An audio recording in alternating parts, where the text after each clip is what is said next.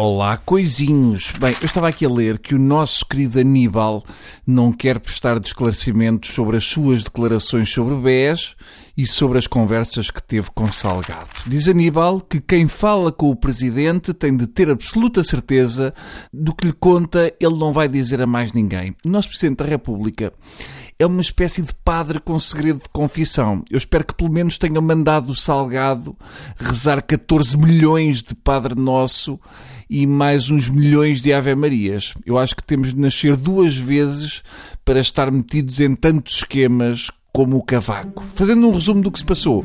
A semana passada, depois da vitória do Siriza, posso dizer que o que mais me surpreendeu foi a velocidade com que eles fizeram o governo. Como eu estou habituado a países como Portugal, a Bélgica ou a Alemanha, que levam entre 40 a 500 dias a formar um governo, os malucos da extrema-esquerda grega fizeram o governo de um dia para o outro. Tomou posse e começou logo a trabalhar. Afinal, os gregos não são todos paralíticos. Aliás, é esta provavelmente a razão para a ausência de mulheres no novo governo grego. Era impossível ter uma mulher pronta para ser ministro em 24 horas.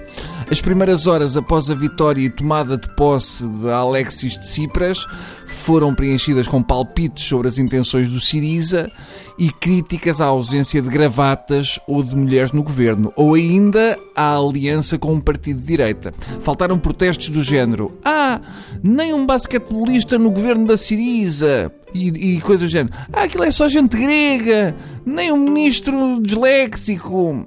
Enfim, eu acho extraordinário este tipo de preocupações e embirrações. Parece aqueles indivíduos cheios de fome a quem oferecem uma tosta mista e barafustam porque não é a parada. Em 24 horas, o governo de Alexis de Tsipras aumentou o ordenado mínimo e aprovou eletricidade gratuita para 300 mil pobres.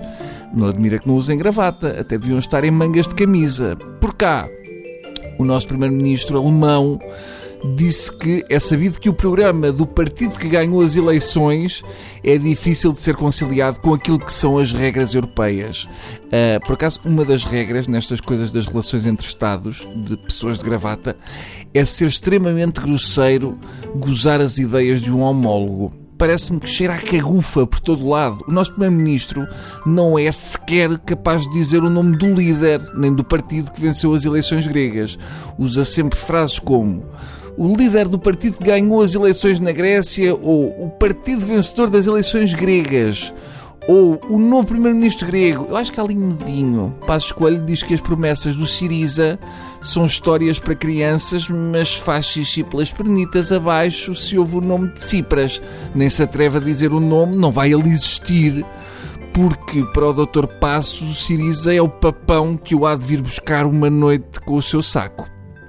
Bem, por hoje é tudo. Uh, amanhã vamos dar uma olhada à carta que o deputado Duarte Marques escreveu a Tsipras, um rapaz que não consegue escrever uma redação sobre o leite e a vaca sem encher de vírgulas e erros de português e que é conhecido como Batata, quer dar uma lição aos gregos. Eu prevejo fartote de riso e bambuchata. Até amanhã.